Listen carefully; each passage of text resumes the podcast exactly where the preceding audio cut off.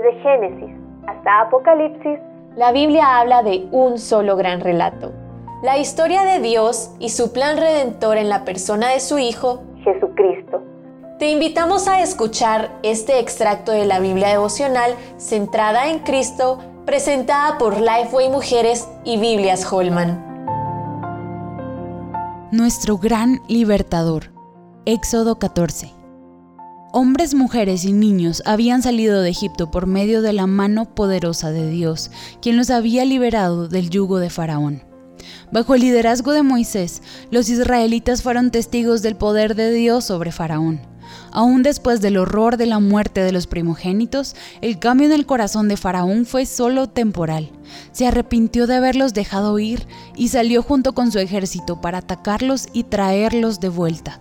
Los israelitas, al ver los carros de Faraón y del otro lado el mar rojo, temieron y clamaron a Dios. Sin embargo, sus palabras a Moisés mostraron falta de fe y confianza en Dios. A pesar de que Dios los había liberado de manera tan evidente, pronto lo olvidaron. Pero Dios, el Dios de Israel, estaba orquestando todas las cosas. Su plan iba más allá del temor y la incredulidad del pueblo. Así que lo que acontece es uno de los actos más asombrosos del Dios libertador de la Biblia.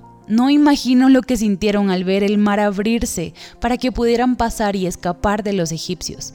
¿Se quedarían los israelitas pasmados? ¿Caminarían? ¿Correrían? ¿Se escucharían gritos de gozo y alabanza? Su Dios los estaba rescatando y llevando a la tierra prometida, en donde ya no serían esclavos. Ese Dios es el mismo hoy. Ese Dios libertador mostró su poder, grandeza y dominio, y esa liberación solo es una sombra de la liberación que Dios lleva a cabo para nosotras en Jesús. Este era uno de los tantos anuncios de un libertador que cumpliría la promesa de Génesis 3:15. Jesús es el libertador. Él nos libera de la esclavitud del pecado cuando nos arrepentimos y creemos en Él como el único que puede salvarnos de la ira santa de Dios. Sin embargo, muchas veces tenemos la misma actitud de los israelitas, una incredulidad que produce una ansiedad constante. Confiamos en lo que vemos y sentimos y no en el Señor que gobierna sobre todo.